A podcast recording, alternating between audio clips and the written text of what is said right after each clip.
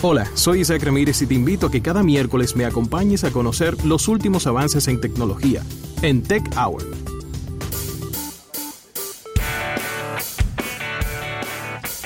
Bien, y recibimos, recibimos como cada miércoles a nuestro compañero Isaac Ramírez, que ha agarrado, ha agarrado un, un cuchillo divisor ¿Cómo un cuchillo? Sí, pero déjame explicarte. Déjame.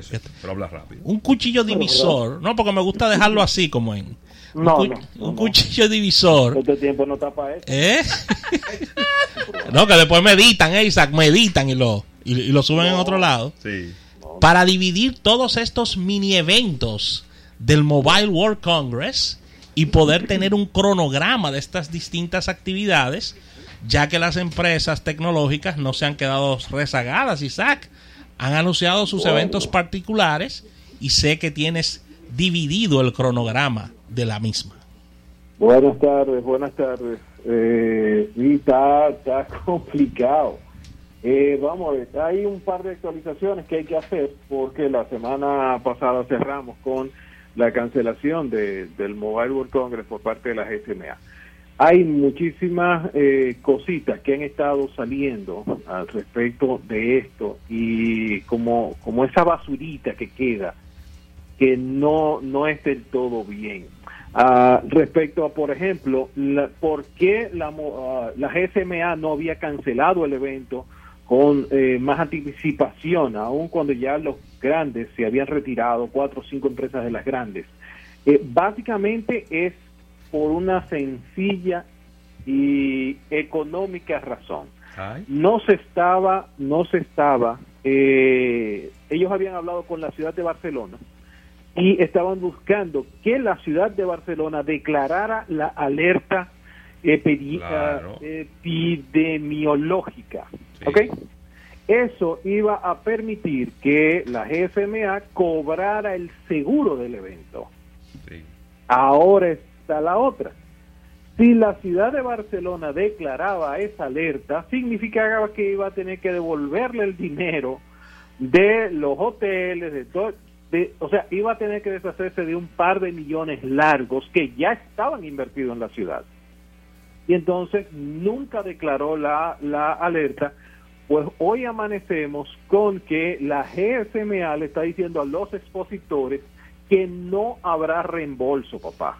No. ¿Cómo? No. ¿Se perdió todo peso. ese dinero? ¿Fuerza mayor, papá? Óyeme, ellos, ellos tienen, ¿dónde está? Eh, estoy buscando, porque ellos los remitieron a una cláusula que existe dentro de los términos eh, y condiciones para la, la, toda la feria. Y entonces hay una que dice, atiende, atiende. Ah, el organizador no será responsable ante campañas por ninguna pérdida, costos, daños, gastos, etcétera.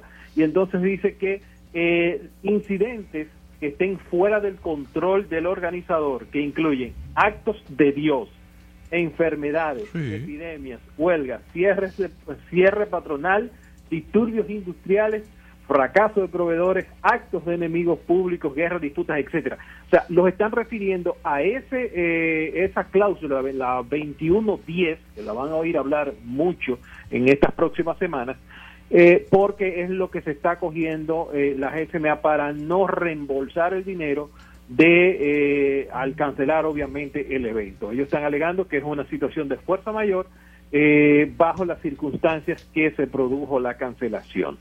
Sí. Vamos a ver, vamos a ver cómo cómo, cómo va, porque precisamente eh, la nos usted me imagino que sí que lo saben, pero la ciudad de Barcelona en este momento se encuentra en una eh, situación de que ellos quieren independizarse, o sea, todo lo que tiene que ver con con eh, la ciudad y entonces está eh, hay una- un sector que está diciendo, pero muévanla para Madrid y ahí va y ahí no va a haber problema. Sí, y vamos a Sí, tener hay un, el te- los temas independentistas de Cataluña y todo eso, claro. ¿Metieron la política, Isaac, en Eso-? No, porque eso no es un tema político.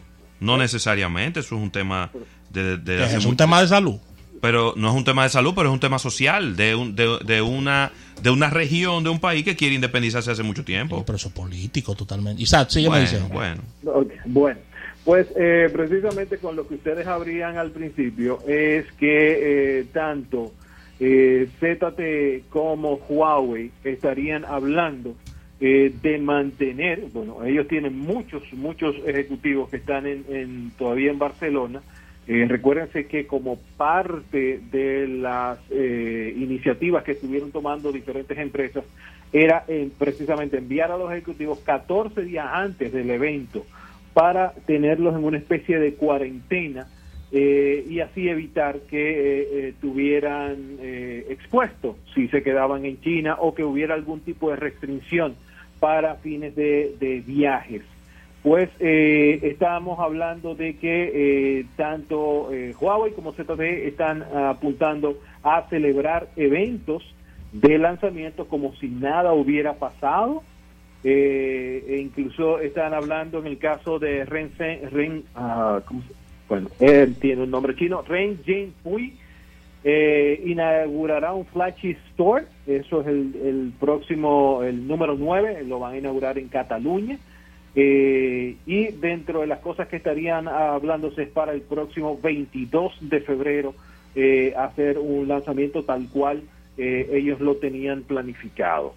O- otra de las cosas, otra de las cosas que están ocurriendo también, o sea, no solamente se está hablando de Huawei, también eh, hay empresas pequeñas, eh, las startups, están, eh, van a hacer un, un evento, eh, en, ellos le han puesto eh, Barcelona Tech City, y estamos hablando de que se esperan unos 25 mil asistentes. Eh, esto es parte de lo que se está convocando ahora mismo, se está hablando con el Ayuntamiento de Barcelona para eh, tratar de, de ver cómo se, se hace todo esto, porque eh, en ya habían eh, reservado para el Mobile World Congress más de 800 expositores y startups, así que no quieren como que dejarlo así, porque precisamente, por ejemplo, un Huawei, un ZTE, un, cualquier empresa, un Sony, puede decir, ok, ya perdí un par de millones así, pero para estas empresas que invierten, pequeñas, que invierten muchísimo en eh, la creación de prototipos, de diseños, etcétera, es un golpe muy, muy fuerte. Así que en este momento, estas empresas pequeñitas, estos, estos que iban, estas startups que iban para el Mobile World Congress, están reunidas con el Ayuntamiento de Barcelona precisamente de cara a poder en los días eh, que estaría dispuesto el, el Mobile World Congress, bueno, pues ellos hacer una especie de eh, mm, pequeño Mobile World Congress con empresas que serían eh, startups solamente. Bueno, ya ellos, ya ellos- Alcatel- creo que Alcatel está dentro de ese grupo, ¿eh? TCL. Sí, TCL, Alcatel está dentro de ese grupo también de empresas. Así que nada, vamos a estar muy pendientes de lo que presenten, de lo que muestren. Porque para que la gente sepa, Isaac, y quizás tú tienes más detalles, esos ejecutivos estaban ahí desde hace más de 15 días, ¿eh? Sí, sí, Sí, sí. sí, no, y además le dijeron, devuélvase para China. Y dijo, no, nos vamos a quedar aquí. no, no, Vamos a quedar aquí mejor. Para China, a buscar la maíz de aquí. ¿Eh? ¿Y cómo van a llegar a China? ¿Tienen que esperar que todo ese lío pase? Ya lo sabe. Mínimo. Miren, eh, como, como bien decía, o sea, eh, una de las cosas que se, se toma en cuenta o que están tomando en cuenta estas empresas es que ya ellos tenían el 90% de todo el material, equipamiento para montaje. O sea, ya ellos lo tenían disponible en Barcelona. Sí. O sea, no es de que, que vamos a esperar a la última semana para traer todo. No, no, no, no, no.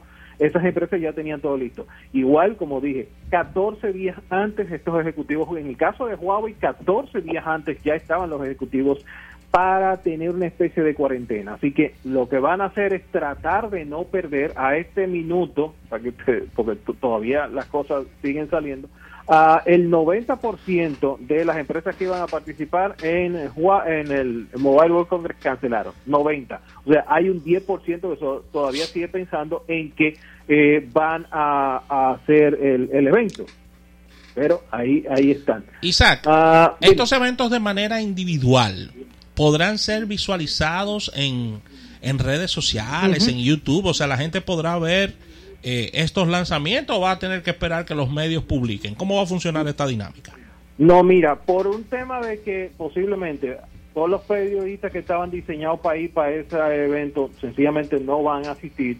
Eh, por ejemplo, LG anunció que va a hacer un evento, un streaming de, de las presentaciones, en el caso de Huawei también, que sería eh, por invitación, obviamente a un número reducido de periodistas, que ellos manejarían el tema de los vuelos y toda la logística, y que eh, en el caso de, informarlo al público sería a través de streaming. Eh, ZTE estaría haciendo lo mismo y eh, igual también lo estaría haciendo Ericsson, que estaría, tendría unas presentaciones a final de mes. No sabemos qué va a hacer Sony. Sony tenía planificado lanzar un nuevo dispositivo ahora, pero no, no ha dicho nada más que sencillamente nos estamos retirando de Mobile World Congress. Vamos a ver cómo, cómo va el asunto. Mira, eh, aquí me pasa un oyente que la, el gremio de hoteles de Barcelona, lo que se llama el GHB, eh, admitió ayer que las pérdidas son cercanas a los 100 millones de euros. Ellos tenían comercializado 28 mil habitaciones para la semana del 24 al día primero de marzo, que era que tenía precisamente eh, celebrarse este Mobile World Congress. El patronal de Apartur, que eh, tiene que ver con eh, el, las, eh, las otras habitaciones y todos los demás, está hablando de 50 mil plazas eso equivale a 14 millones de euros que estaría perdiendo. Así que imagínense usted, 114 millones en, en una semana, así, para una ciudad eso eso duele bastante, duele bastante. Miren, otra de la otra de las actualizaciones que teníamos que hacer, recuérdense que a mediados a temprano, eh, hace dos semanas hablábamos de la situación que estaba teniendo Apple, precisamente con eh, el cierre de las instalaciones de Foxconn por parte de el gobierno chino. Obviamente es un tema de cuarentena y estamos hablando de más de 300 mil empleados que trabajan en estas instalaciones. Pues eh, teníamos como fecha que estarían regresando los empleados eh, al, día lunes, al día de ayer, que era el día 18. Pues los empleados que no regresaron porque eh, aún China está reportando en algunas regiones donde están estas plantas eh, que hay situaciones de riesgo, pues ellos están ofreciéndoles hasta 430 dólares. Eso es, eso es un dineral allá. ¿eh? Mm. Están ofreciéndole hasta 430 dólares para los empleados que regresen a sus puestos de trabajo. Ay, Dios mío. Nadie quiere, nadie quiere, nadie quiere. Pero no ha sido eh, exitoso el, el, el, el, planteamiento. Sí, es que, el, nadie quiere volver. Eh, es muy, el riesgo es muy alto, pero sí. eh, la propia Apple ha salido a decir que esperan una caída estrepitosa realmente en los ingresos para este trimestre. Uh, debido a dos razones. Una, que no están teniendo dispositivos nuevos y otra, a una baja en la demanda. Hay un reporte que, que salió en la semana que dice que las ventas de dispositivos móviles nuevos se redujeron y lo que están eh, saliendo ahora mismo o salvando entre comillas la industria son los teléfonos viejos, entiéndase, teléfonos que tienen más de un año han tomado como cierto valor eh, ahora y son los que se están vendiendo mucho más rápido. Eh, de esas cosas que la, la, como que la industria buscando el filo, porque tenemos un Samsung que entró en los rangos de los mil dólares y no se apió de ahí más. Eh, así que vamos a ver.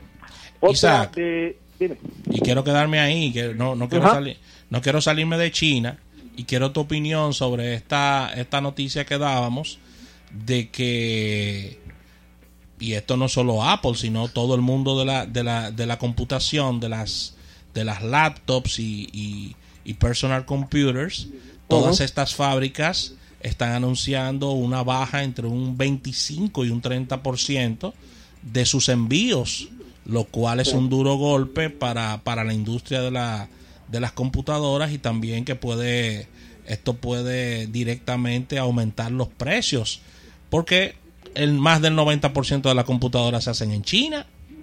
Sí. Y entonces va un tema con los pedidos. Yo, yo necesito tu opinión sobre ese tema. Mira, hay, el, quizás no aumente el precio, quizás no aumente el precio, lo que va a haber es gente tratando de aprovechar o tratando de sacar inventario que tenía ahí viejito y entonces van a empezar las ofertas. No creo que aumente el precio porque no le conviene Ok. a, a la industria. O sea, tengo poca para sacar y voy a tener el- el- a aumentar los precios. No creo.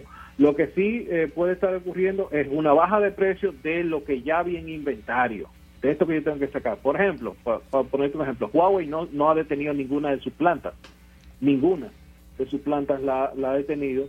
eh, y supe de dos empresas más que tampoco detuvieron producción porque están muy alejadas de los focos de infección y están controlando la, eh, la exposición que tienen los, eh, los empleados. Así que eh, obviamente va a afectar, recuérdense que cuando hablamos la semana pasada de una situación similar, estábamos hablando del 2011, cuando inundaciones en Tailandia hicieron que el 20% de la producción de los discos duros en todo el mundo eh, disminuyera, prácticamente desapareciera, porque las, las naves industriales donde se fabricaban estos discos duros, Western Digital, Seagate, todas estaban bajo el agua.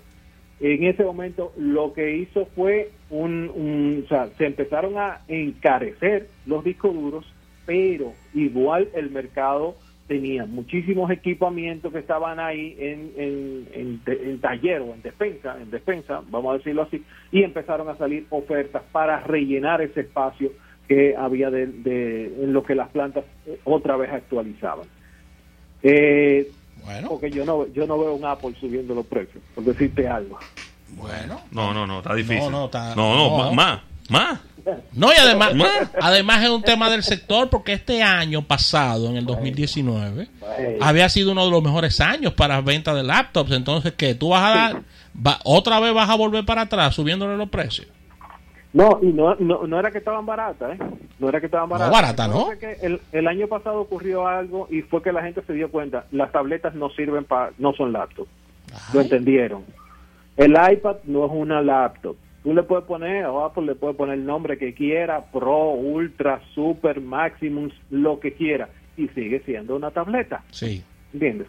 Porque simple, o sea, cuando tú compras un equipo y para poder utilizarlo como una laptop tienes que gastar 300, 400 dólares más, no tiene ningún sentido. Entonces, para eso me compro una laptop y tengo las aplicaciones desktop que tengo en mi escritorio, que tengo en mi oficina, que tengo en mi casa y tengo una movilidad y tengo una autonomía que me da un rendimiento muy bueno. Eso fue lo que entendió el mercado eh, el año pasado y precisamente por eso tuvimos este, boom del- de, las laptops y tuvimos un boom de las máquinas ultrabooks, o sea, máquinas muy finas y también una categoría nueva que se introdujo el año pasado fue la Always Connect. Son Sí. computadoras que están utilizando procesadores como el Snapdragon 855, que es un procesador para teléfono celular moviendo Windows 10 y la flexibilidad de poderle colocar, por ejemplo, un chip eh, y conectarte a 4G LTE.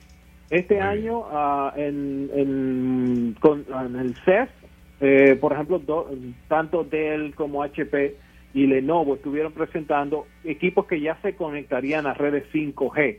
De hecho, HP fue de las primeras que presentó esta, esta laptop ultra fina con dos capacidades bien interesantes. Una es la capacidad de poder rastrear el equipo, porque viene ahora un join que ellos hicieron con Tile, que es esto, es- lo hemos comentado en otras ocasiones, son como una especie de moneda que te permiten localizar el equipo a través de Bluetooth, sincronizarlo con una aplicación en el dispositivo móvil. Bueno, pues ellos agregaron eso a la computadora y agregaron la eh, facilidad de poderse conectar a redes 5G. O sea, le pones un chip, tiene la, eh, el equipo viene con las antenas para conexión a 5G y conexión a 4G LTE. Así que eso obviamente también estaría ayudando muchísimo a eh, empresarios, eh, a la gente que está todo el día en la calle, que ya no necesitaría andar con un dongle o andar con un MIFI para arriba o abajo, sencillamente porque su laptop eh, sencillamente es abrir y ya está conectado. Muy bien. Muy bien, Isaac. Mira, Isaac, yo quiero que comentar rápidamente contigo una noticia que me ha estado preocupando ¿Cuál? y es otro lío más con una actualización de Windows 10. ¿Y qué es lo que pasa? Eh? Hay una actualización de Windows 10 que es, eh, es la, quizá la más reciente de todas. Sí. Es la KB 4532693. Que hay gente que está reportando que después de haber actualizado su computadora con esta actualización que te llegó de manera automática, Sí. han perdido todos sus documentos. Y ya Microsoft ha reconocido de que hay un problema con esa actualización y que se supone que la gente pudiera darle hacia atrás y volver a colocar la computadora como estaba antes de la actualización. Yo me puse a entrar a ver la mía Exacto. y tiene, ya se actualizó, tiene esa actualización instalada, gracias a Dios no se le están borrando las cosas. Pero, pero Isaac, Isaac, eso so- está complicado. ¿Y cuántas veces, cuántas veces es que las actualizaciones de Microsoft van a armar un lío? En estos días tuve que corregirle algo a la computadora porque no funcionaba Sí. la pestaña de búsqueda. El search no funcionaba. Y- Yo, yo, yo creía que tú te ibas a referir a la que no te dejaba loguearte. No, porque esta tam- e- esa, la, la que te borra los documentos, también no te deja Ujú. loguearte. Son Sí. como dos problemas en uno.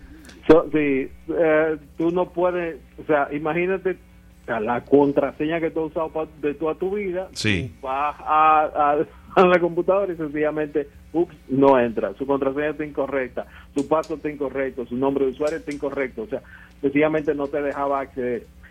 Ay, Dios mío. Ya, la mía tiene esa, déjame ver si tiene esa misma actualización. Ella no, no, no ha presentado problemas, pero en mi caso yo no almaceno nada en, en ninguna de las computadoras. Eh, todo está en la nube. Eh, déjame ver, sí, aquí lo estoy viendo, la misma actualización. Lo que están esperando es que eh, hayan algunas buenas noticias en un par de días. Eh, precisamente los usuarios que tienen esa situación. Hay un parcho que se va a, a lanzar el día miércoles de la próxima semana. Aquí estoy leyendo en el... Ay, Dios mío, esto se llama Insiders, Microsoft Insiders que ellos estarían lanzando la próxima semana, específicamente el miércoles, una actualización que eh, estuviera reparando esto de, de que borre o se borra la información Hmm. o los archivos personales ¿Y tú te imaginas. Que tú actualices una computadora y que cuando tú intentes buscar los documentos, todos estén borrados. No, no me quiero Y no hay eso. manera de tú No. recuperarlos. No. Y no te Bueno, deja sí, sí. loguearte en tu cuenta. no te deja loguearte. O sea, es Además. peor, quizás es lo peor. Pero yo te voy a decir algo, se va a oír un poquito feo. Ajá. Pero yo pienso que debieran de votar por lo menos 45 personas en Microsoft hoy. Debieran de votarla. Porque no es posible que cada vez que haya una actualización sea con los dedos cruzados, que usted actualice su computadora. Sí, eso. Pero no es posible. situación.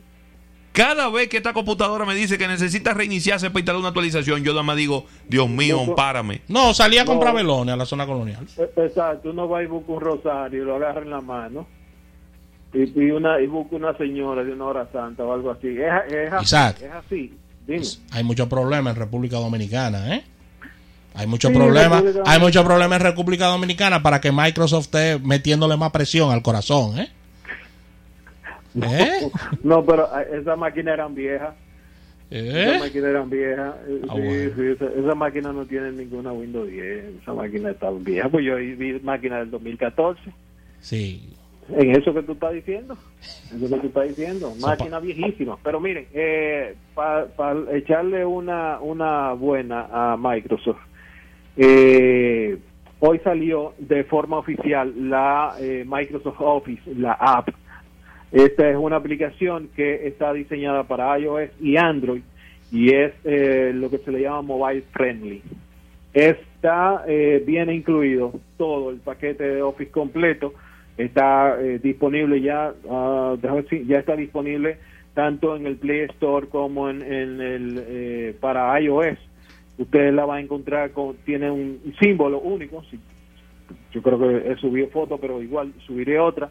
Esta tiene Word, Excel, PowerPoint y tiene una cantidad de aplicaciones internas que eh, te permiten, por ejemplo, escanear un documento, eh, que si tú te llega un PDF y tienes que firmarlo, entonces ella te da la funcionalidad de que tú puedas agregar o la firma que la hiciste en otro lado a través de una imagen PNG o que puedas firmar, por ejemplo, lo que tenemos eh, Note, podemos firmar eh, sobre el PDF y lo graba y te permite mandarlo a través de, del correo electrónico.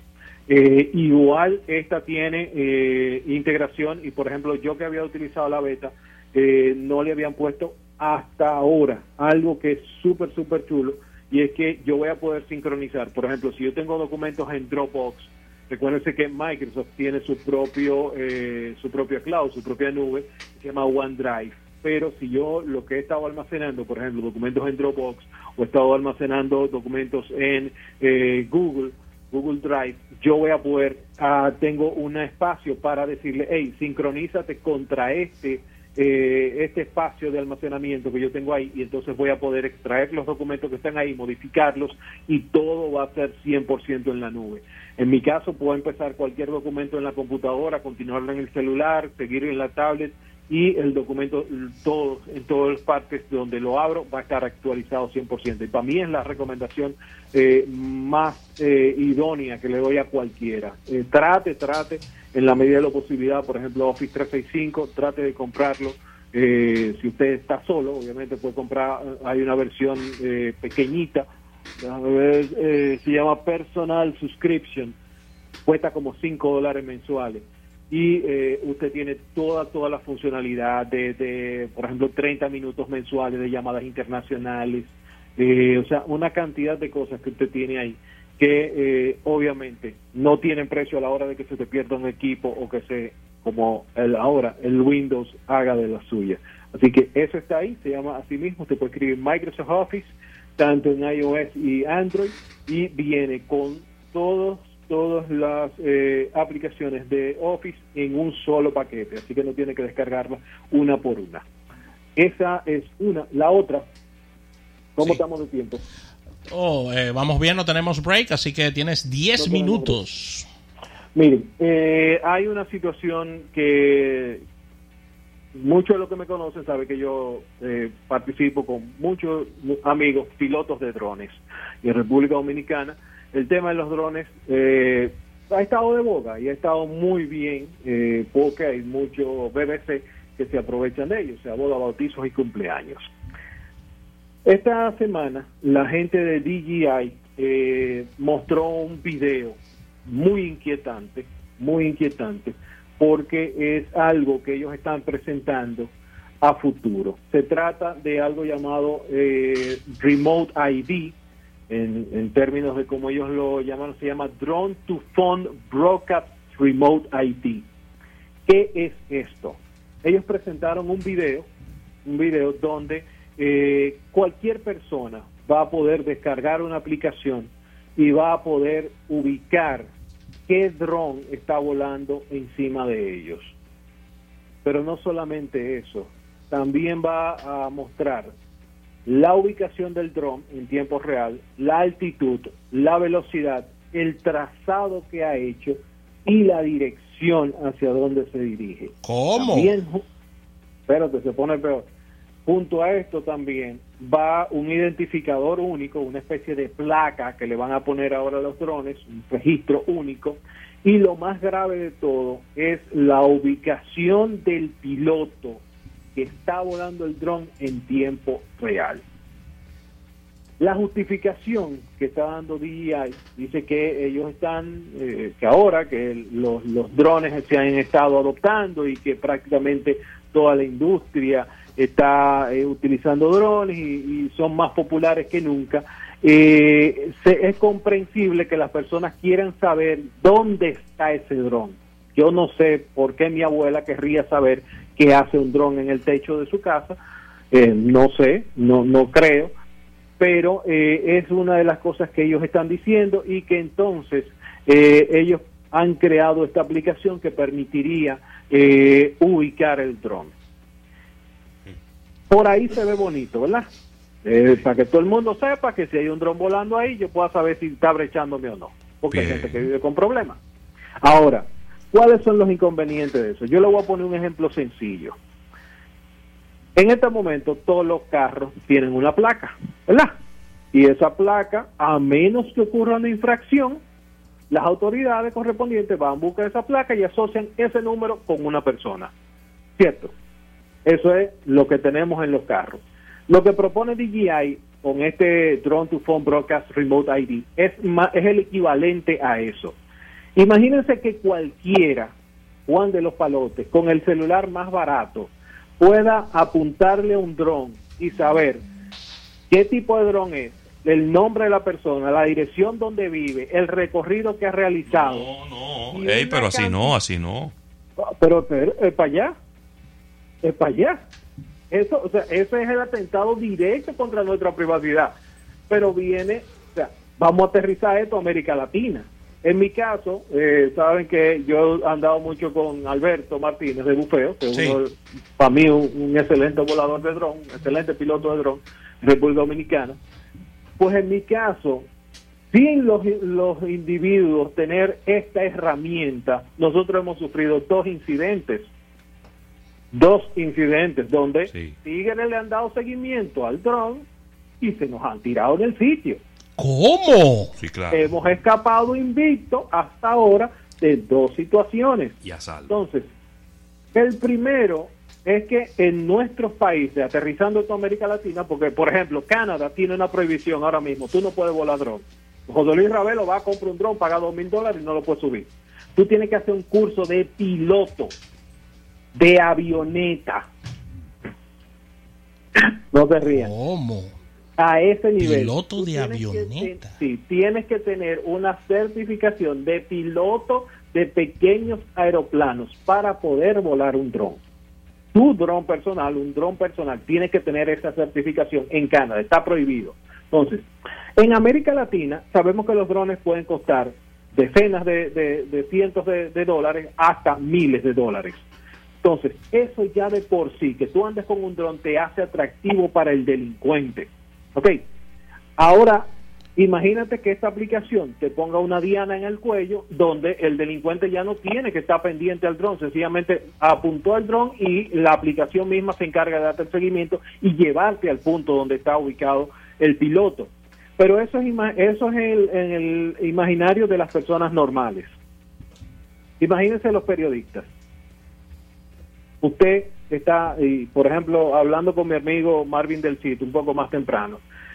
Eh, él estuvo involucrado en una investigación de haitianos que están deforestando los bosques de parques eh, y reservas científicas que hay en este país y lo están convirtiendo en carbón. Una de las herramientas que utilizaron para detectar y darle seguimiento a esto fue precisamente un dron. Eh, ellos estuvieron volando a una gran cantidad de, de- de metros sobre el, el- el aire, identificaron los, los hornos, identificaron cuáles eran las rutas, los centros de acopio y todo eso. ¿Ustedes se imaginan que un individuo de eso detectara el dron y pudiera rastrearlo y ubicar a esos muchachos? Eso es grave. Entonces, eso es lo que está proponiendo DJI con esta nueva aplicación. A mí me llena de preocupación porque, eh, óyeme, no estamos listos para ese nivel de No, no, no. ¿Y qué dicen las autoridades norteamericanas sobre el tema? Oye, ¿cuál es el y, y por ahí viene el asunto. Estados Unidos prohibió los drones DJI a solicitud de una investigación que se hizo en el año 2017. En ese momento, el- los drones eran utilizados por la Marina, por el Ejército y la Marina, y eh, a alguien dijo, mira, eh, hay una situación con estos drones y es que los servidores están en China. Por lo tanto, la información que eh, de dónde está el dron para poder despegar y la información relacionada con la zona segura se transmite a China. O sea, China sabe dónde está este dron. O los servidores de DJI que están en China saben dónde está este dron. Y nosotros lo estamos volando dentro de una base aérea norteamericana. Entonces, se prohibió este año, abriendo este año, se prohibió que los drones de DJI estuvieran funcionando por parte de autoridades, por parte de ejército, armada, todo eso lo prohibieron. Sencillamente lo desactivaron y los metieron en un búnker. Ahora, DJI trató de congraciarse con los gringos, con el DOD, y hizo o hizo una versión que eh, capada, que no tenía este sistema de rastreo y tampoco pedía validación para loguearte o para empezar a usarlo. Igual los gringos dijeron que no, no lo queremos, no nos interesa porque tú le quitaste una parte de los componentes, sin embargo dejaste una gran cantidad de componentes que siguen enviando información a China. Entonces, la segunda pata de eso sería este sistema, que ellos les regalarían gratuitamente a Estados Unidos. Wow. Entonces, ¿cuál es la situación? Ellos, DJI puede decir que no, eh, que es algo que están probando. Sin embargo, eh, hay fuentes muy cercanas a, los ejecutivos que ya iniciaron las pruebas y las muestras a las autoridades en Canadá y en Estados Unidos de este nuevo sistema y de esta aplicación de cara a una futura implementación. De hecho, ellos están dejando que sea la FAA la Federal Aviation Administration de los Estados Unidos que determine qué información es que va a aparecer en la aplicación. Entiéndase, yo les dije unos datos, imagínense que eh, de repente la FAA entiende que yo puedo extraer información de los últimos 10 vuelos. Imagínense de cuando le cambiaron la batería a eso. O sea, de verdad, para mí es muy preocupante esto. Quise traerlo porque tenemos muchos amigos en República Dominicana que están volando dron, que es un negocio, pero también tenemos muchos bellacos que están detrás precisamente de eso que se consiguió con tanto esfuerzo y con tanta dedicación. Claro, eso puede cambiar totalmente el, negocio, puede cambiar el enfoque y hay aspectos ahí de seguridad nacional y militar ahí envuelto en todo eso ya, ya lo sabe, es, bastante, bastante peliagudo. Tenemos un segundo. Sí, un, último minuto. Bueno, eh, mira, salieron unas imágenes. Eh, sabemos que, déjame ver, Galaxy lo, lo dobla hacia adentro, Huawei lo dobla hacia afuera. Pues eh, TCL decidió cómo meterlo. Estamos hablando de un teléfono que no es plegable, es deslizable. Eh, la gente de TCL le dieron la exclusiva a CINET para mostrar un prototipo que ellos iban a presentar en Mobile World Congress y decidieron sencillamente eh, adelantarse, donde el teléfono, esta pantalla flexible, se, eh, imagínense usted tiene el teléfono sostenido en la mano izquierda y ala la pantalla hacia el lado derecho y así es como se transforma en una tableta. Estamos hablando de aproximadamente 7 pulgadas que estaría eh, el tamaño que estaría poniéndose. Eh, los renders están ahí y fue parte de este concepto que estaría desarrollando eh, TCL de cara a un nuevo dispositivo flexible. ¿Dónde te podemos encontrar, Isaac? Arroba Isaac Ramírez, tanto en Twitter como en Instagram. Pásense por gadgetdominicana.com, ahí van a ver el video que subió DJI y si ustedes comuníquenle esa sensación que ustedes tienen a través de un dislike que ya lleva más de 5 mil. Wow, gracias Isaac por todas estas informaciones. Nos reunimos el próximo miércoles. Agradecer a la Asociación La Nacional y mañana, a partir de la una, otro almuerzo de negocios. Bye bye.